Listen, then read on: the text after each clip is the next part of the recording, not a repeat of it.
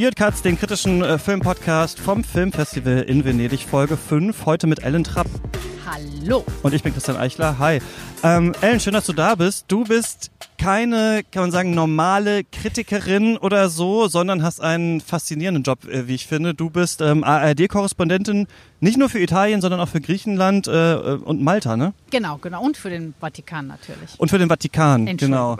Bitte. Äh, Deine wievielte Mostra ist das? Deine dritte hast du gesagt, ne? Genau, es ist meine dritte ähm, und die jetzt sozusagen natürlich unter ganz besonderen äh, Vorkehrungen also eine andere Biennale als die, die ich zuvor erlebt habe. Ja, wie ist denn das jetzt für dich? Das würde mich interessieren. Ne? Also du wohnst in Rom eigentlich, oder? Genau. Genau. Und das muss ja, ich tippe mal, du kriegst Themen an dich herangetragen und pitcht selber Sachen wahrscheinlich Richtig. als Korrespondentin genau. und auf einmal kommt Corona und Italien wird am härtesten getroffen. Wie, wie, wie war das für dich? Hast du dann auf einmal 24-Stunden-Tage gearbeitet und äh, oder wie war das? Also tatsächlich war äh, Homeoffice bei mir so, dass mein Home mein Büro war. Also ich habe eigentlich ganz normal in Anführungsstrichen weitergearbeitet. Also ich war immer im Büro, weil einfach Fernsehen so schwer ähm, möglich ist bei dem Output, den wir gehabt haben. Und ja. wir haben aber dann tatsächlich innerhalb des Büros relativ strikte äh, Vorkehrungen getroffen. Also nur die kommen tatsächlich ins Büro, die arbeiten müssen. Also mhm. da überschneidet sich am besten nichts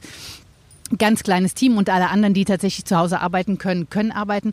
Und dann sind wir eben auch nicht mehr oder konnten ja auch nicht mehr ähm, wirklich reisen. Das heißt, wir mussten unsere Berichterstattung oder die Art des Berichtens suboptimal, aber es ging eben nicht anders, ähm, umgestalten. Das heißt, wir haben überall im Land äh, Produktionsfirmen gehabt, Filmemacherinnen wie Francesca Tosarelli im Bergamo beispielsweise, um die ja. eben besonders hervorzuheben weil sie eine ganz tolle Arbeit gemacht hat. Und die haben dann sozusagen mit unseren Recherchen sozusagen uns zugeliefert oder mhm. haben dann gesagt, wie Francesca, ich habe die und die Familie begleitet. Ähm, das könnte ich euch anbieten. Und so haben wir praktisch wahnsinnig viel Output gehabt, ohne uns großartig ähm, zu bewegen. Und das heißt, irgendwie, seit wir wieder reisen können, ist es so, ähm, ein sehr mir nahestehender Mensch hat mal gesagt, das ist wie wenn du die Kühe nach dem Winter ähm, wieder auf die Weide ja. lässt. Du machst so die Tür auf und alle springen irgendwie ganz wild umeinander und freuen sich ihres Lebens. Und so ist es jetzt eben für uns auch. Wir können wieder reisen. Ja. Und das tun wir eben auch. Und Reist ihr viel rum, berichtet viel, wie genau. hat Corona hier und da genau, diese Region genau. betroffen und Richtig, so weiter. Ja. genau. Okay, und wie ist deine Arbeit jetzt hier auf dem Festival? Du machst einfach viele Schalten oder Fernsehschalten und so weiter? Nee, wir machen relativ wenig Schalten, aber wir haben relativ viele Beiträge mhm. gemacht. Das heißt, ähm, schon vor der Eröffnung der ähm, oder der, der Eröffnungsfeierlichkeiten am zweiten Abend haben, wollten die Tagesschau schon wissen, die Rundschau schon wissen, Brisant schon wissen, wie, wie hat man sich darauf vorbereitet, wie wird es ablaufen. Ja. Und so dann die ersten Tage dann, wie läuft es jetzt? Und jetzt ist es natürlich so für Sendungen wie Brisant, die eher natürlich auf die Promis gucken, ja. die hier in Venedig da sind oder eben leider nicht da sein können. Ähm, die wollen natürlich dann so ein bisschen gucken, wie erleben die das und wie froh sind die wieder da zu sein. Wir haben mit Christian Petzold gesprochen, ja. beispielsweise Jurymitglied. Der schon Corona hatte, ne? Ja. Der schon Corona hatte und der eben ganz beeindruckend gesagt hat, ich habe drei Wochen äh, flach gelegen und hatte echt Fieber und jedem, ja. der sagt, Corona hat nicht stattgefunden, dem kann ich nur ein Vögelchen zeigen. Und so ähm, gestaltet sich jetzt sozusagen die unsere Arbeit seit einer Woche. Aber was du ansprichst, finde ich ganz interessant, weil es ja witzigerweise jetzt hier mein erstes Filmfestival in Venedig und ähm, ich hatte auch vorher so das Gefühl, ah krass, man hört, Venedig macht es, ne, kann muss ja ausfallen und so weiter. Jetzt gibt es hier diese große Sache, es gibt dieses große Festival, aber es ist eben ohne Hollywood oder beziehungsweise ohne die wirklich großen Oscar-Material, Blockbuster-Filme, so Netflix und so, die ja zum Beispiel jetzt einen neuen Charlie Kaufman-Film rausgebracht haben gerade, der wäre ja hier auch wahrscheinlich gelaufen so. Also da hat man so das Gefühl am Anfang, hat es alle interessiert, aber gerade frage ich mich so ein bisschen. Also ich lese zum Beispiel relativ wenig, so in, weiß nicht, auf dem Spiegel oder bei Zeit Online oder sowas über das Filmfestival Venedig. Hast du auch das Gefühl, na, Hollywood hätte schon noch mal ein paar mehr Leute hier rüber schicken können. also ich, ja, ich glaube tatsächlich für die Bedeutung des Festivals international gesehen, also ja. auch weit über Europa hinaus, habe ich das Gefühl, hat Venedig tatsächlich in diesem Jahr nicht die Schlagkraft. Also in den letzten Jahren, wenn, also die ich jetzt so begleitet habe, da war es tatsächlich so, dass du natürlich immer schon auch mit Barbera, Alberto Barbera, dem Festivalchef, schon ganz zu Beginn gesagt hast, hahaha, weil ihr seid ja immer diejenigen, die praktisch schon den roten Teppich von Venedig bis nach ja. Hollywood, äh, bis LA ausrollen. Und wer hier gewinnt, gewinnt möglicherweise oder mit hoher Wahrscheinlichkeit auch einen Oscar. Und da weiß ich nicht, Ja, wie es dir geht. letzten Jahr, ne? Genau, Wahnsinnsfilm, Wahnsinns schauspielerische Leistung. Aber sowas, glaube ich, habe ich bisher eben nicht gesehen. Also ich habe viele Filme gesehen, die mich berührt haben, auch die ich toll fand. Aber ich bin, glaube ich, jetzt bislang noch aus keinem Film rausgegangen, habe gedacht, wow, das war jetzt der Wahnsinnsknaller. Ja, und das nervt mich eigentlich fast so ein bisschen, weil es ist, also, es macht eigentlich mehr Spaß bei Filmkritik, nur Superfilme oder richtig schlechte Filme zu sehen. Und ich sehe hier ganz viele Filme, wo ich denke, so, ja, war ganz okay.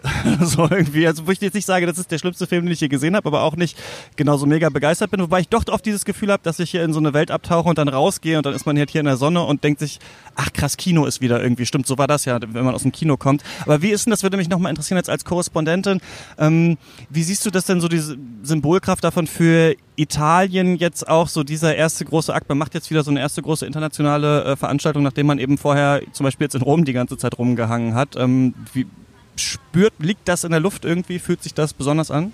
Also ich glaube, für Italien ist es super wichtig. Also weil man ganz oft ja den Italienern unterstellt hat, im Land, aber auch aus dem Ausland auf Italien blickend, die haben es am Anfang nicht gebacken bekommen. Also die hatten die Lage nicht im Griff. Da, so weit will ich gar nicht gehen. War noch überrascht davon, ja. Genau, also das ging eben alles schnell. Das Coronavirus war nicht bekannt, man wusste nicht, wie man damit umgeht.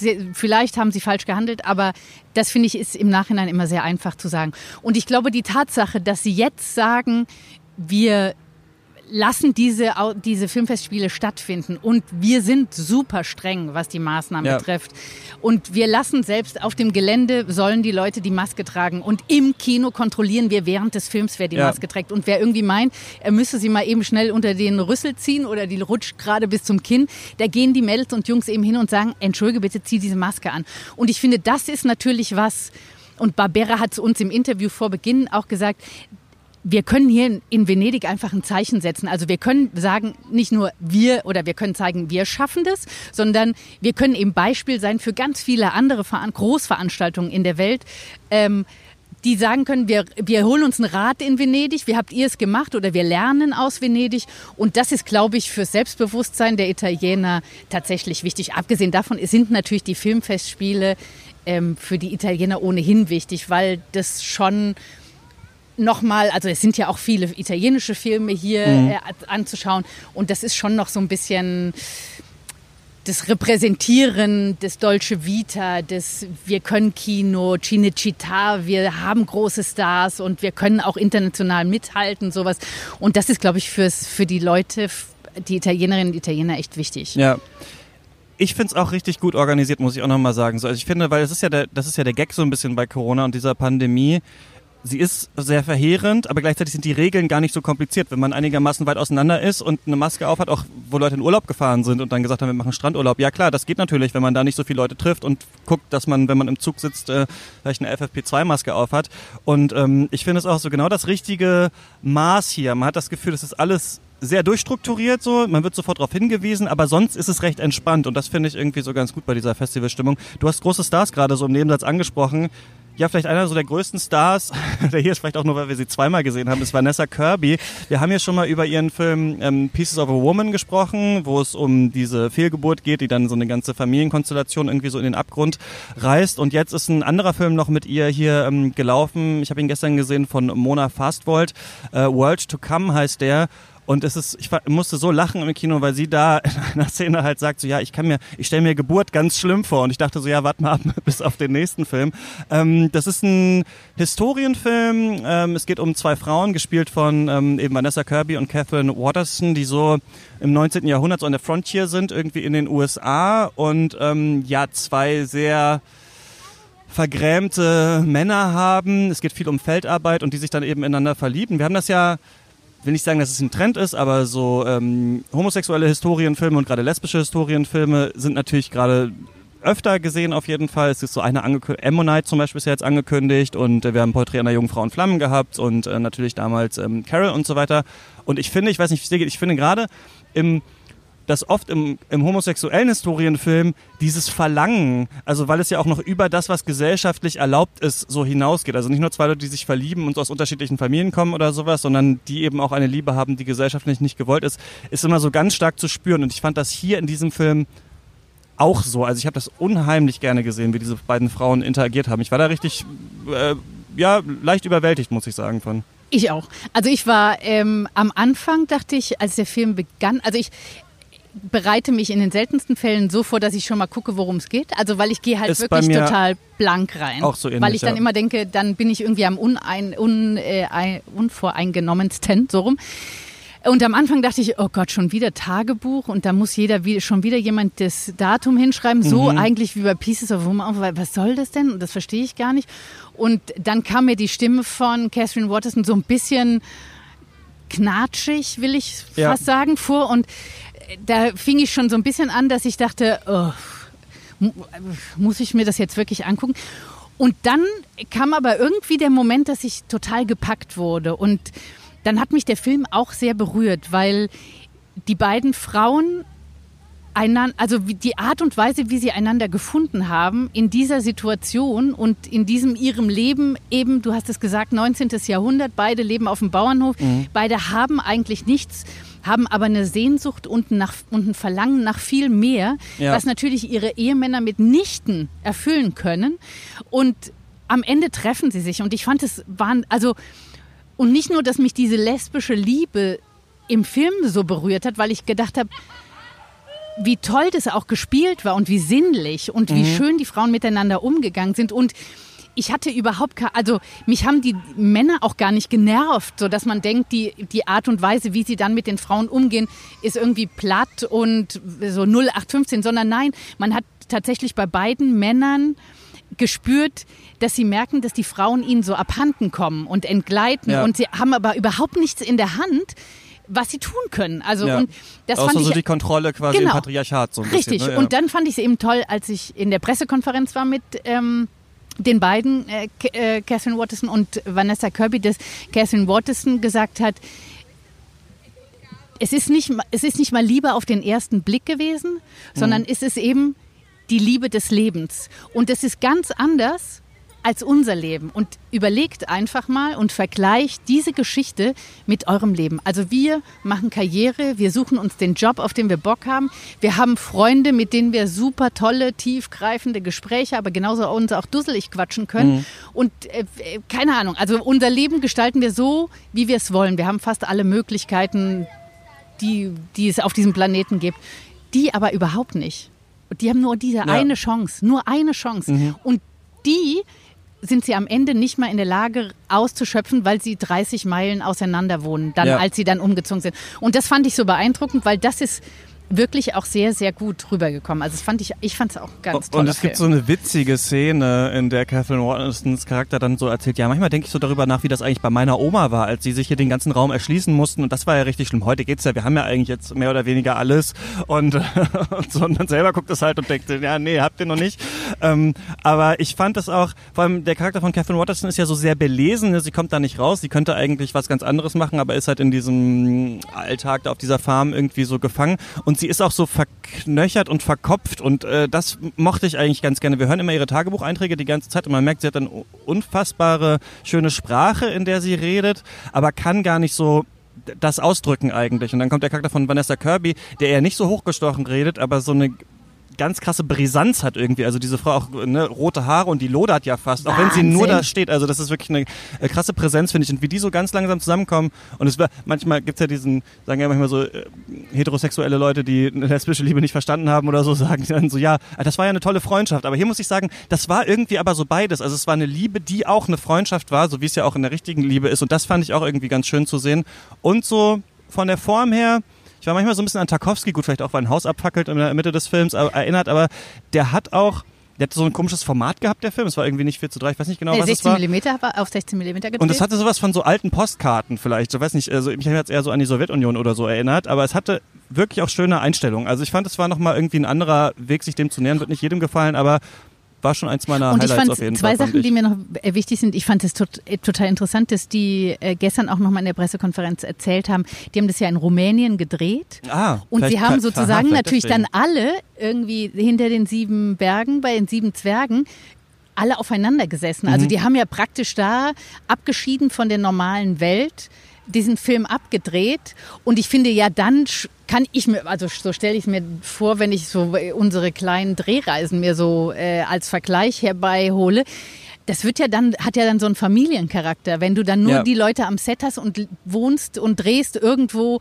ähm, wo es keine Zivilisation mehr gibt. Könnte auch ein Corona-Film eigentlich sein. Ja. genau, ganz. Und den zweiten Aspekt, weil du es eben äh, nochmal angesprochen hast, dass sie ja erzählt hat, äh, den Vergleich zu ihrer Großmutter im Film gebracht hat.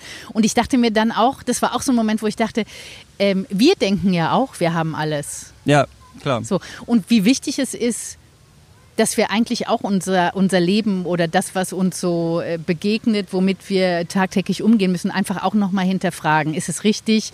Äh, ist es wichtig? Brauchen wir das? Ähm, kann man das nicht ändern? Können wir es nicht irgendwie weitertreiben? Und ich finde, das, das ist für mich immer ein schöner Film, wenn ich irgendwie immer nochmal was für mein eigenes Leben mitnehme, wo ich mir denke, was, welche Botschaft äh, Ja. ändert jetzt meine Denke vielleicht zumindest für Muss raus Wochen. aus der Farm. Ja, ja genau. Sag mal, Casey Affleck, der spielt ja den einen Ehemann, der war nicht hier, oder? Nee, der war nicht der, da, genau. Bei dem ist es ja noch so, dass er, da gab es ja diesen Fall mit sexueller Belästigung, ne, dass ihm so zwei ähm, Frauen, die am Set von diesem Film, den er mit Joaquin Phoenix gemacht hat, diese Mockumentary, äh, quasi ähm, gesagt haben, er hätte sie sexuell belästigt und so weiter. Die haben sich dann außergerichtlich damals geeinigt und sowas, aber er ist so ein bisschen, naja, Persona non grata kann man nicht sagen, weil er macht weiter Filme, aber er ist so ein bisschen, er hat ja dann auch diese, ähm, den Oscar für die beste Schauspielerin, glaube ich, nachdem er halt gewonnen hatte für Manchester by the Sea, nicht präsentiert und sowas, hat sich so ein bisschen aus der Öffentlichkeit zurückgezogen. Ich finde es so ein bisschen interessant, dass er so, der auch so einen anderen Film gemacht, wo, glaube ich, eine Frau in einer Welt voller Männer irgendwie überlebt und jetzt so einen sehr halt eigentlich feministischen Stoff. Ich finde das ganz interessant, dass Kathy, weil Casey Affleck hat den Film auch produziert. Ähm, inhaltlich kann man da natürlich nicht so viel zu sagen, weil die haben sich außergerichtlich äh, geeinigt, was da genau passiert ist, aber ähm, wollte ich auch nochmal erwähnt haben, dass Casey Affleck hier mit drin hängt in dieser Sache. Ähm, im Vorgespräch äh, abgeklärt, was wir für Filme gesehen haben, unter anderem auch Never Gonna Snow Again von Malgorzata Szumowska, falls ich das richtig ausgesprochen habe, so eine der berühmtesten Regisseurinnen Polens. Und du meintest, du hast den nicht so ganz gerafft, oder? Und bei mir war natürlich auch am Ende so ein bisschen so. Aber am Anfang ging er noch so in so eine Richtung, wo ich dachte, aha, ich bin noch so ein bisschen ähm, mit dabei. Ähm, genau, also ich fand den, äh, den Utgoff heißt er, glaube ich, den Hauptdarsteller, den fand ich toll. Ich fand den Unfassbar, Film, fand ich. Den also der hatte wirklich eine wahnsinnige Präsenz und ich fand den Film auch wahnsinnig schön gedreht. Mhm. Ähm, und ich finde, es kam ganz viel rüber äh, über Arm und Reich, über äh, moderne Gesellschaft. Jetzt kann man so weit gehen sagen, im, kapitalistisch, im Kapitalismus, weil alle wollen das gleiche Haus haben, alle wollen irgendwie bloß, dass, ihm, dass der Nachbar bisschen weniger hat als Das war man selbst. eindrucksvoll, ne? Das, Das ist, er, spielt äh, jemanden, der aus der Ukraine, aus Pripyat eigentlich kommt, also von Tschernobyl und ähm, quasi jetzt da äh, Immigrant ist in Polen, in so einer gated Community. Und das, dieses Setting fand ich, also diese Häuser, die fast so aussehen wie Paläste, aber gleichzeitig steht da auch noch der, so der Begrenzungszaun rum und es wachsen halt keine Bäume, weil man das halt alles so abgeschottet hat und jeder hat dasselbe Haus und alle wollen irgendwie schöner sein als die anderen. Das ist so, ich weiß gar nicht, wie man dieses Genrefilm nennt, wo jemand in so eine Community reinkommt und man lernt richtig so ein paar ulkige Charaktere kennen und kennt die dann so ein bisschen besser. Plus so Home Invasion, ne? Also wie bei Parasite oder wer sich noch an Borgmann erinnern kann, so jemand von außen kommt da eigentlich rein und er ist quasi so ein Wunderheiler Masseur, also er hat irgendwie magische Hände, er massiert hau hauptsächlich die Frauen dieser Menschen, die da äh, leben, hypnotisiert sie dann auch später, sie sind auch alle sehr so sexuell zu ihm hingezogen und er hat so ein er hat so ein Babyface, aber so einen ganz gestählten Körper und so eine ganz krasse Anspannung, finde ich, ne? Also ich fand das auch so ein Wahnsinn. wahnsinnig äh, interessanten Männerkörper, den einfach so für zwei Stunden irgendwie zu, zu beobachten. Aber dann fragt man sich so ein bisschen, ne, wo kommt er her? Übrigens auch, äh, wer weiß, wie äh, Tarkovskis äh, Stalker endet, das ist auch so ein bisschen hier eine Szene aus seiner Kindheit. Also man könnte das quasi als so eine Fortsetzung sehen. Er hat irgendwie übersinnliche Fähigkeiten, man weiß nicht genau warum. Man weiß aber auch am Ende nicht so genau warum, oder? Nee, und er löst sich ja dann, also bei dieser Zauberaktion da im, in der Schule, äh, dann verschwindet er, zaubert sich selber und man fragt sich so, ist ein Aspekt des Films, also wir haben dann ganz viel drüber gesprochen, sagen wir mal so, weil wir dann gedacht, ich habe dann als Witz im Anschluss gesagt, weil wir morgen früh ein Interview mit äh, Regisseurin und ihm eben haben, da habe ich gesagt, oh Gott, wir müssen das Interview absagen, ich weiß nicht, was Sie fragen soll, ich habe den Film nicht verstanden. Und dann aber haben habt wir ihr heute gemacht, das Interview, ja? Nee, wir machen, wir haben es Ah, morgen früh Okay. und haben ähm, dann aber irgendwie mit äh, einer Kollegin haben wir noch lange beieinander gesessen und haben dann sozusagen die einzelnen Aspekte uns gepickt. Also sprich, er ist ja möglicherweise äh, illegal unterwegs mhm. als Masseur. Ja. Das kommt ja auch sozusagen. Also das heißt, ähm, wir, wenn wir davon profitieren können als Gesellschaft, dann kann derjenige, der zu mir zum Arbeiten kommt, auch gerne ohne Papiere kommen und schwarz. Ja, Die Hauptsache, ja. ich profitiere davon. Mhm. Ich stelle keine Fragen. Dann wohne ich in dieser Community und wer mein Nachbar ist, interessiert mich aber auch nicht. Dann äh, ist der eine Ehemann natürlich irgendwie fremdgegangen bei Nachbarin drei Häuser weiter. In dem Moment, wo der Ehemann immer irgendwie vom Hof geritten ist, kam halt er mit seinem wunderbaren ähm, Rennrad vorbeigefahren oder in seinem Turbo-Jogging-Dress und ist dann irgendwie mhm. da reingestiefelt. Und da fragt man sich ja so, ähm, Interesse am Nachbarn null, aber äh, irgendwie ich keine Ahnung. Also es hat so ganz viele Fragen bei mir aufgeworfen, wo mhm. ich jetzt gar nicht sagen will, das war ein schlechter Film, Abgesehen davon ist es eine Koproduktion des Bayerischen Rundfunks, aber ich, ich bin halt eben, also man konnte so viel drüber reden und zwar heute, ja. wir haben die Pressekonferenz auch schon mal angehört und da haben die eben auch gesagt, wir wollten halt einfach auch viele Fragen aufwerfen mhm. über unsere Gesellschaft, möglicherweise auch über die polnische Gesellschaft, mhm. die ja auch eine gespaltene ist und äh, von daher eben, ich fand ihn nicht schlecht, ich bin aber auch morgen auf die Interviews nochmal noch mal gespannt. Ja. Und dann haben wir einen Film gesehen, ähm, Dear Comrades heißt der, von André, jetzt muss ich das hier ablesen, ich krieg glaube ich nicht richtig hin, Konchalowski, ach Konchalowski, gar nicht so schwierig, André Konchalowski, ähm, der ist Hast du diesen Film von Pavel Pawlikowski, Ida, gesehen, mhm. damals den Oscar bekommen hat? Da ging es um so eine ähm, Nonne, auch, äh, nee, der spielt hier in Russland, aber in Polen. Äh, der ist auch so gedreht, auch 4 zu 3, auch schwarz-weiß und ähm, ähm, hat auch so äh, Bezüge zur Sowjetunion. Ja, und hier sind wir in so einer Kleinstadt. Ich habe jetzt nicht nochmal jetzt alle Daten rausgesucht, aber es geht um eine Kleinstadt und es geht darum, dass da äh, wir sind 1962 in der Sowjetunion und es ist mittlerweile so, das war ja ein großes Problem auch äh, des ähm, Sozialismus oder Kommunismus damals, dass man irgendwann die eigene Bevölkerung nicht mehr richtig mit Gütern und vor allem mit Nahrung versorgen konnte. Und hier merken wir schon, die Preise werden teurer und wir folgen so einer Frau, die da so im Stadtrat in der Partei ist. Und ähm, gleichzeitig gibt es dann so einen Arbeiteraufstand in so einer Fabrik und die müssen damit umgehen und quasi so dieses ganze Sowjetsystem kreist diesen Ort ein und nähert sich dem so ein bisschen. Es ist ein bisschen so wie bei Chernobyl, auch bei dieser HBO-Serie so, dass auf einmal passiert da was und dann muss gehandelt werden und wir haben hier aber noch andere Akteure. Also wir haben einmal die Partei, dann haben wir die Armee und dann haben wir noch den KGB und die senden alle so unterschiedliche Leute da rein und ihre Tochter arbeitet eben in dieser Fabrik und ist auch bei diesen Aufständen mit dabei. Und ähm, genau, die haben eben einfach genug von dieser Gängelung quasi der Partei und äh, weil die Preise erhöht werden sollen und dann sagen die Parteifunktionäre, ja, ja, aber wenn wir die Preise erhöhen, dann wird ja alles im Überfluss da sein und so weiter und äh, äh, habt euch mal nicht so. Und das ist so sehr starr gefilmt. Wir sind viel auf so Sitzungen in Hinterzimmern, dann muss man vor den Demonstranten fliehen, dann sind wir bei so ja so Parteibesprechungen, wo es natürlich viel so hierarchisches Hickhack und so weiter ist. Und ich fand das sehr eindrucksvoll, muss ich sagen, wie das gemacht hat. Ich fand das auch, ähm, manchmal sieht man hier so Filme, wo man denkt, ah, sieht aus wie ein Fernsehfilm und sowas. Das fand ich diesmal nicht. Ich fand, das war sehr, also ist eher wie Fotografien, würde ich auch mhm. wieder sagen, aus der Sowjetunion. Nicht vielleicht wieder wie, nicht, vielleicht nicht wie Filmaufnahmen, aber eher so wie, wie Fotos. Ähm, ja, hat sich dann auch so eine persönliche Geschichte zugespitzt. Und da hatte ich auch das Gefühl, vielleicht die anderen wollten vielleicht ne, bei Never Gonna Snow Again Fragen aufwerfen. Hier hatte ich so das Gefühl, man will, wie so eine Milieustudie, man will mal so eine ganze Generation abbilden und zeigen, wen gab es da eigentlich alles, wie funktionierte eigentlich dieser Apparat anhand von ganz viel so einzelnen Charakteren. Ich also ich fand genau, die Geschichte auch spannend und interessant und ich fand es eben auch wahnsinnig schön gedreht und ich würde dir zustimmen, es ist fast irgendwie wie eine Aneinanderreihung von Fotos, weil ja. das haben die wirklich mit dieses statische was dann praktisch ja auch irgendwie für das System steht, was eigentlich äh, nicht aus den, aus den, äh, nicht durcheinander zu bringen ist, aber in dem Moment ja doch von außen. Das hat mich schon, das fand ich auch toll. Das hat mich, fand ich wirklich auch sehr, sehr gelungen. Ähm, ich weiß nicht so richtig warum und überlege mir dann immer, vielleicht liegt es auch daran, dass es dann, dass ich sowas dann im Original sehe und dann irgendwie einfach noch unten schnell die Untertitel mitlesen muss. Aber es hat mich eben überhaupt nicht so richtig berührt. Ähm, ja. Obwohl die die Protagonistin eben diese Stadträtin, deren Tochter verschwindet, deren Vater irgendwie äh, Alkoholiker ist, der zu Hause irgendwie auch ein bisschen gaga durchgeht, die irgendwie so eine Liebschaft am Laufen hat und dann äh, hilft dir nochmal jemand und der verknallt sich, glaube ich, auch in sie. Also mhm. es gibt schon auch ganz viel Emotionales, aber ich bin irgendwie rausgegangen und habe dann auch gedacht, ja, pff, ist jetzt kein Film, wo man jetzt sich für schämen muss, aber es ist eben auch kein Film, aus dem ich rausgehe und sage, Ähm, das ist jetzt anders. Das war bei Quo Vadis Aida mhm. ähm, über Srebrenica. Da bin ich wirklich rausgegangen und wenn ich schon allein sage, kriege ich jetzt Gänsehaut. Der, der Film hat mich total geflasht. Mhm. Also ich fand die Protagonistin Wahnsinn. Also die hat, also die hat auch ist für mich bisweilen die beste Hauptdarstellerin auf dem, im ja. Wettbewerb. Ähm, ich fand den Film auch wahnsinnig gut gedreht. Es war total dynamisch. Es war auch ein echt super wichtiges Thema.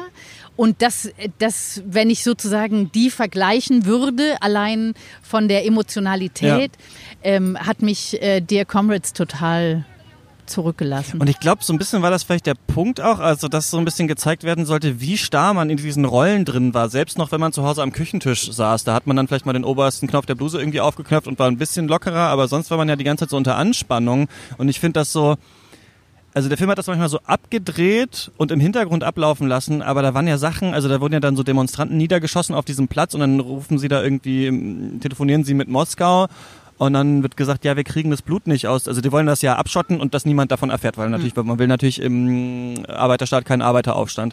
Und dann wird dann gesagt, so ja, wir kriegen das Blut nicht aus dem Boden rausgeschrubbt, das ist zu heiß, das ist da schon ja. eingebrannt. Und dann sagt er am Telefon, ja, dann muss, muss der Platz einfach neu betoniert werden. Und zwar sofort. Und zwar sofort, ja. Und dann sieht man das. Ne? Und äh, diese Sachen und wie sie dann ihre Tochter scheinbar verliert, man weiß es halt nicht über lange Strecken des Films, wo ist die jetzt? und sich das fast, die Emotionen fast nicht rauslassen kann dazu, weil immer irgendwer da ist, bei dem man nicht weiß, was denkt er jetzt darüber und so weiter.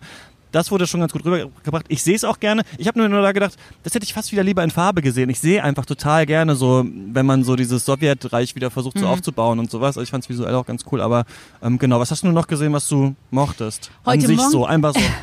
Gute Sachen. Ähm, heute Morgen habe ich gesehen äh, One Night in Miami. Da ging es um Regina King ist der, ne? Regina so und so, genau. Ja. Und das ging, das ist der Film über äh, Cassius Clay, der sozusagen über Nacht zu Muhammad Ali wurde, ähm, an der Seite von Malcolm X.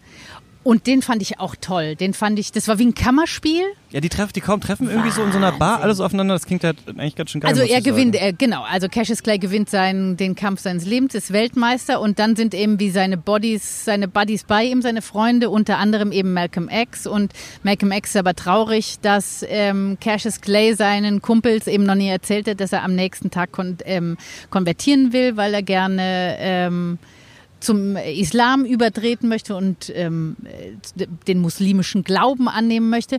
Und das, daran entfacht dann eine Diskussion in einem Zimmer von einem Motel. Also, mhm. und die ist, ist sehr innig. Und man weiß eigentlich, die Jungs sind ganz dicke Freunde, kennen sich schon seit Ewigkeiten und wissen einander auch zu schätzen, aber haben eben einer der, der Musiker und eben Malcolm X so unterschiedliche Meinungen, dass sie sich wirklich bis aufs Blut streiten, aber am Ende dann doch Freunde sind. Und äh, die Tatsache auch, dass... Worüber streiten sie sich genau? Na, über den Glauben, über mhm. das, was man will, über das, wie man Leute begeistern kann, wie man sozusagen den, das Verhältnis zwischen Schwarz und Weiß verbessern kann, statt irgendwie mehr Stimmung zu machen, mehr aufzuheizen. Und es ist eben in diesem... Äh, Zimmer in den 60er Jahren.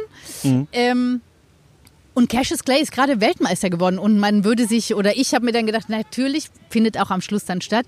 Eigentlich müsste das jetzt eine Riesensause geben, eine große Weltmeisterparty und da fließt dann Shampoos aus Flaschen in rauen Mengen und so weiter. Ja.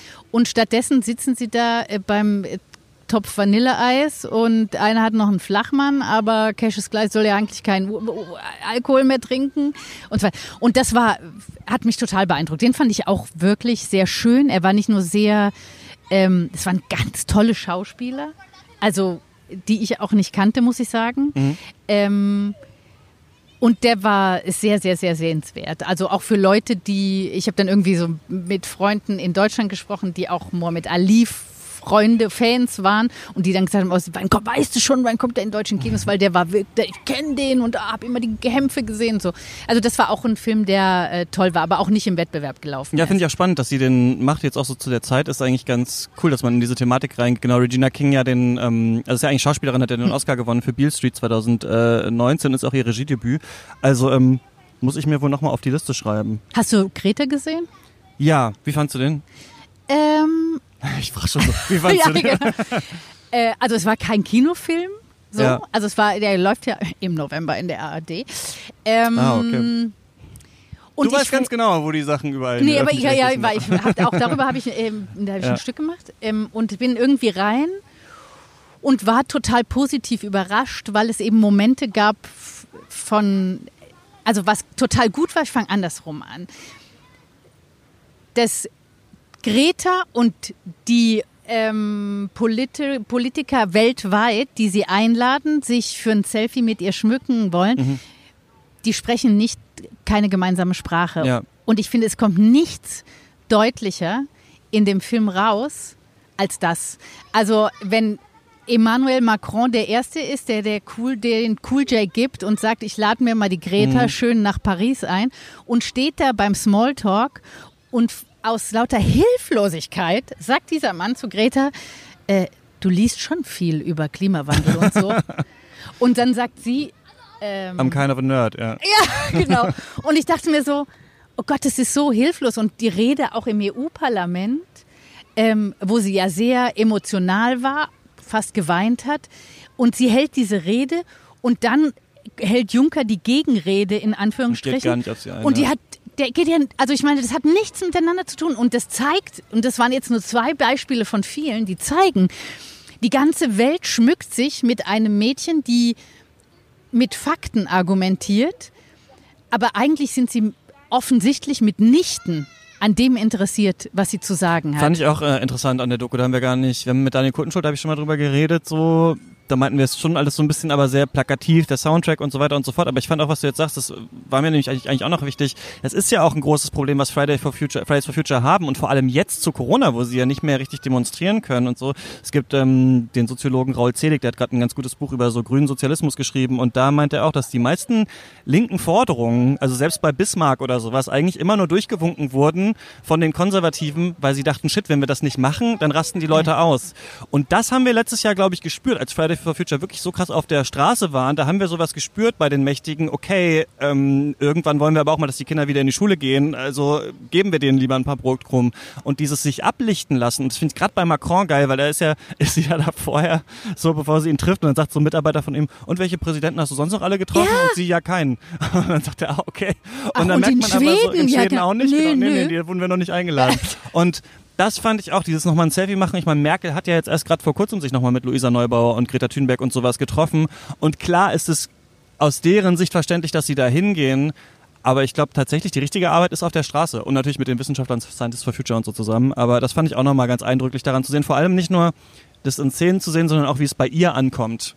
Weil sie ja dann irgendwie so merkt, shit, äh, das bringt ja eigentlich gar nichts, so dieses ganze Hin und Her. auch einen, ich, also es gab eben, also von daher fand ich, es gab verschiedene Szenen, die mich, die, die ich spannend fand. Auch in Interviews, glaube ich, war mit einem italienischen Journalist und dann sagt der, ah ja, und Greta, du, du leidest am Asperg-Syndrom. Und dann sagt sie so, leiden? Ja, Ich hab's. ja, So. das fand ich auch gut. Ja. Und das, ähm, und das, es sind so viele Beispiele gewesen und ich fand es dann einfach zu mal schön zu sehen. Vielleicht, weil man, weil ich das nicht kenne oder weil ich es nie gesehen habe oder weil man dann doch irgendwie oder ich mich dann frage, wer ist eigentlich Greta Thunberg? Dass ich es mal schön fand zu sehen, wie sie auch hinter den Kulissen ist, also dass ihr Vater sagen muss, du musst jetzt was essen und es ist mir total sch- wurscht, ob die Demonstranten auf dich Habe ich auch warten schon, müssen. diese Bananenszene war, glaube ich, meine Lieblingsszene. Wie er da steht und sie so miss missmutig da diese Banane ist, weil Papa das gesagt hat. Ja. Und das aber das fand ich, äh, fand ich spannend, weil ganz viel ja auch darüber diskutiert wurde, wer steuert dieses Mädchen Ja. und was, welche Rolle spielen die Eltern. Auch wie sie ihre eigenen Hasskommentare so auf dem Handy Ja, vorliest, ne? wo genau. Leute sagen, die spinnt und die ist wahnsinnig und sowas und sie muss da so ein bisschen äh, lachen. Ja. und die Tatsache, dann Papst Franziskus lädt sie ein, ja, ich erinnere mich gut daran, Greta Thunberg jetzt auch in Rom und dann guckt sie das halt an und eben gackert halt so los, was sie, wie, wie komisch sie halt guckt oder so. Ja. Und dann musste, haben wir so gelacht, äh, die wir hier waren, weil wir ja auch Papstreisen, äh, den Papst auf Reisen begleitet haben vor Corona oder du irgendwie so zur Audienz gehst und sowas. Und wir haben immer Witze gemacht, weil da immer so ein Vatikanfotograf dabei ist und für das Foto für Mama und Papa oder für Tante Maria und Onkel Walter schenkst du denen dann das Foto, du mit dem Papst. So. Und dann denkst du natürlich, wenn, der, wenn du dran bist, darfst du halt nie blöd gucken. So. Und du kannst, schwören, es gibt kein Foto von mir, wo ich mir nämlich das gleiche passiert ist wie Greta, wo du dann glotzt, als hättest du BSE, weißt du, weil du dann so freundlich bist. und der Moment ist halt total all. Aber, und das fand ich eigentlich, um zurück zum Film zu kommen, das Gute an dem Film, weil mich es so ein bisschen traurig gestimmt hat, dass ähm, die, das Politik Greta nutzt, um sich zu schmücken ähm, sie aber immer noch, glaube ich, in der Tiefe ihres Herzens getrieben ist von mhm. dem Wunsch, den Klimawandel voran, also den aufzuhalten und was zu tun, damit wir, damit auch diese Generation eine Zukunft hat.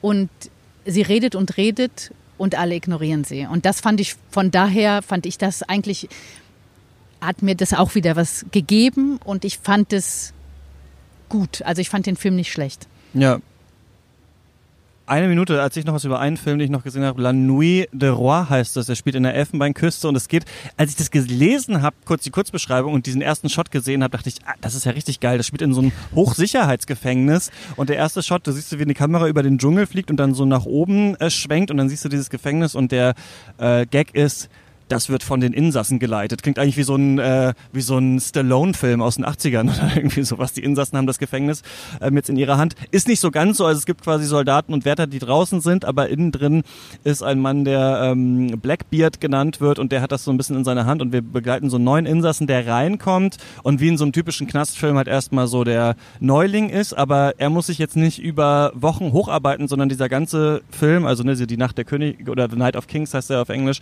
ähm, spielt spielt auch nur in einer Nacht, denn er wird direkt, also wir sehen, dass das da so ein richtiger Kult ist, auch mit eigenen Regeln, eigenen Namen, einer eigenen Religion. Und er wird zum Roman, heißt das, äh, erkoren. Er soll in der Nacht des Blutmondes eine Geschichte erzählen. Und dann äh, steigt der Mond auf und er muss sich halt irgendwas ausdenken, was er jetzt erzählt vor diesen Männern, die halt alle aufgepumpt sind und was hören wollen und äh, weiß ich nicht was und dann da Randale machen. Und dann fängt er an, so ein bisschen eine Geschichte von einem Schulfreund von sich zu erzählen, der dann später so sein Bandenkumpel war und umgebracht wurde und merkt dann, dass sie das nicht so geil finden und schmückt das dann immer weiter aus, sodass das wie so eine historische Geschichte der Elfenbeinküste dann irgendwann wird mit Königen und Königinnen und Magie und irgendwann wird geflogen und ein Elefant wird beschworen und keine Ahnung was so. Gibt so ein paar andere Filme, The Fall zum Beispiel, so, oder dieses typische Scheherazade-Ding, ne? Zeit kaufen, indem man immer weiter so Geschichten erzählt, so. Und es ist ganz cool, aber ich war da auch so ein bisschen drin wie bei vielen Filmen hier und wie du vielleicht auch bei dir, Comrades, und dachte so ein bisschen, so richtig fühle ich das alles nicht. Also es ist irgendwie gut aufgebaut und da wird rumgeschrien und da muss jemand eigentlich unter Todesangst, weil er denkt dann, er wird am Ende umgebracht, da seine Geschichten erzählen.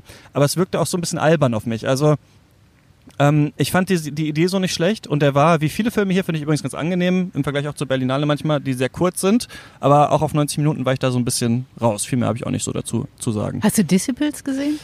Äh, The Disciple, das ist dieser mit über die indische Musik, genau. ne? Der ja, Film. Ja. Disciple. Ah, okay. Ich habe äh, ich habe gehört, ich habe Daniel Guttenschuld fand den gut, dann habe ich sehr Schlechtes nur gehört darüber. Okay.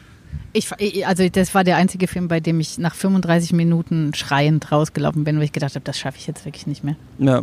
Pagine. Aber ist ja auch immer dabei. Soll ja auch so sein. Mir kann ja es nie alles so, gefallen. Und jetzt, ich weiß nicht, wie das ist jetzt so nach einer Woche so, man ist dann auch so, man hat dann wieder so Festival Brain, so man geht aus dem einen Film raus in den anderen rein, bei dir ja noch Interviews und sowas und irgendwie verschwimmt das auch so und man, ähm, weiß ich auch nicht. auch manchmal Probleme, die Worte zu finden. Hast du noch irgendeinen, so irgendwen, den du cool fandest zu treffen oder irgendeinen Film oder irgendwas, wo du sagst, das war so ein cooler Moment bisher? Nee, aber ich würde mir einfach so eine, auch nochmal so, so eine leichte Liebesgeschichte wünschen. Mhm. Also wir haben so viel harten Tobak jetzt gesehen. Ja. Und irgendwie so sowas A Star is Born mäßiges, was einfach nur mein kleines Mädchenherz zum Erwärmen bringt, fände ich voll ja. super. Aber ich glaube, darauf warte ich vergeblich. Ich glaube, das kriege ich nicht mehr. Nee, ich glaube, morgen ja. oder so kriegen wir erstmal die Antifa ja. um die Ohren gehauen. Schauen wir mal, wie das ist. Ellen, vielen Dank, dass du Gerne. dir Zeit genommen hast. Jetzt waren wir, sind wir fast sogar bei 40 Minuten. Danke, dass du äh, so lange dir genommen hast. Und ähm, wo auf Twitter kann man dir folgen einfach. Ne? Genau. Ne? Da zum Beispiel, da findet man, was du so genau, machst. Genau, genau. Oder man schaut mal die ARD. Das lohnt sich, weil Fernsehen macht nämlich schlaue Menschen schlauer und dumme dümmer.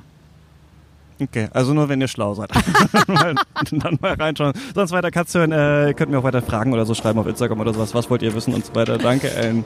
Danke dir. Bis bald. Ciao. Bis bald.